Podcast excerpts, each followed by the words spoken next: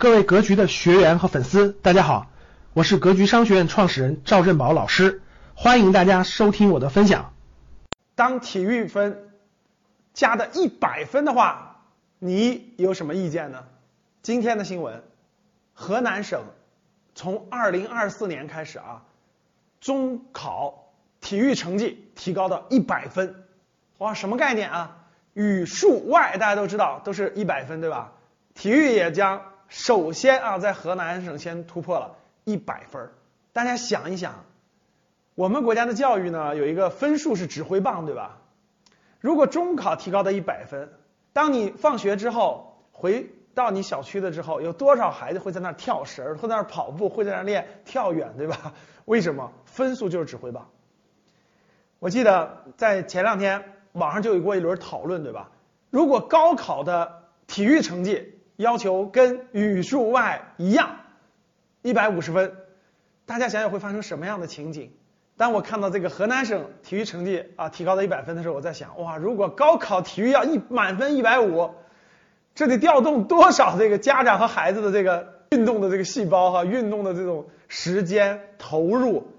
以前教育部就提过，大方向是要体育跟文化课同分的。那这次河南省的这个试试点。其实是很有代表性的。我前两天呢，有我们的一个学员咨询我，老师，我原来是做这个英语教育的，结果现在那个国家的这个双减政策，大部分教培行业的企业都已经都已经这个没有业务可做了，问我应该做什么。当时明确跟他说，既然体育未来将和高考的语数外文化课同分，你为什么不去调研一下体育培训这个市场能不能做呢？其实围绕着很多政策，确实有很多不错的商机。像这次的河南省体育成绩提高到一百分，其中就蕴含着非常多的机会。孩子们自己练这个体育，就像语数外，学校里每天都在教，孩子自己也可以学。但是很多家长和很多孩子不得要领，对于提高分数是需要一定的辅导的。体育也是一样的，有些专业的。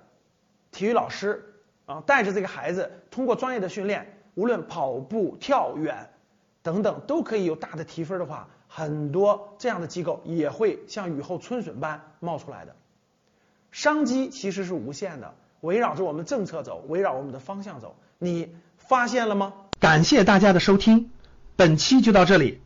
想互动交流学习，请加微信二八幺四七八三幺三二。